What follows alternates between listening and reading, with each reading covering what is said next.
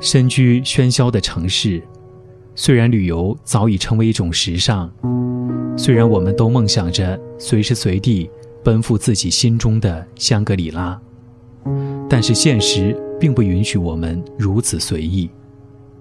而电影很合时宜的，在某种意义上填补了我们心中的这一点遗憾，因为我们可以走入电影，融入如画的风景。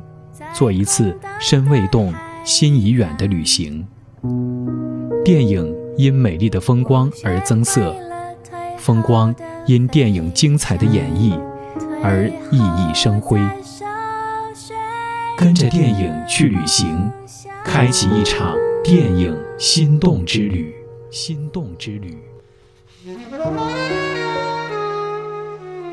跟着电影去旅行，本期推荐《贫民窟的百万富翁》，目的地印度。《贫民窟的百万富翁》是英国导演丹尼·博伊尔执导的电影，二零零八年上映，根据印度作家维卡斯·施瓦鲁普的作品《Q&A》改编。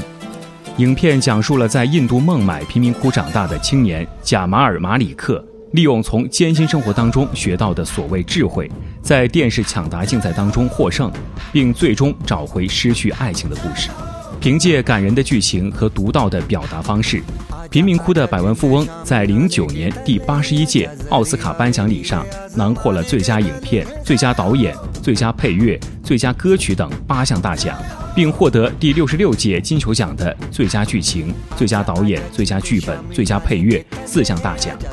造就了全球影坛在二零零九年伊始的巨大轰动，成为电影史上的经典之作。随着《贫民窟的百万富翁》在全球的热映，也引起了世人对印度旅游的极大兴趣。电影当中的贫民窟孟买达哈维是世界第二、亚洲最大的贫民窟，面积只有一点七五平方公里，居民人数高达百万。凭借这部获奖无数的电影，达哈维也正在成为旅游者眼中的新兴旅游热点。走进达哈维的街道，你可能会被街上敞开式的下水道绊倒。这里房子的间距只有六英寸，有些房子里甚至居住着一家四代。贫民窟内的房屋多数分为上下两层，中间用粗糙的木板隔开。无论是底层还是阁楼层，都不到一点五米高。这里的小巷错综复杂，往往一转身就迷了路。巷子里堆满着回收来的废品和生活垃圾，散发着浓烈的腐臭味儿。贫民窟内几乎没有什么公共卫生设施，平均每十五个家庭共用一根水管。大部分居民家中没有排水系统，每一千四百四十个人共用一个厕所，没有人清运垃圾。这就是印度贫民窟旅游所展示的真实现状。当然，除了孟买的贫民窟，来到印度有一个地方你也必须前往，那就是泰姬陵。有人说，不看泰姬陵就不算到过印度。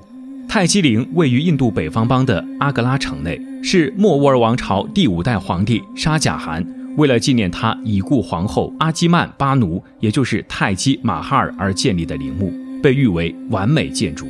它由殿堂、钟楼、尖塔、水池等构成。全部用纯白色的大理石建筑，用玻璃、玛瑙镶嵌，具有极高的艺术价值，是伊斯兰建筑当中的代表作。一九八三年被列入世界遗产目录，二零零七年七月成为世界新七大奇迹之一。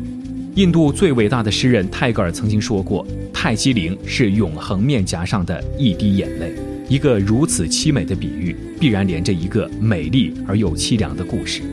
马哈尔嫁给沙贾汗的二十多年里，两人形影不离。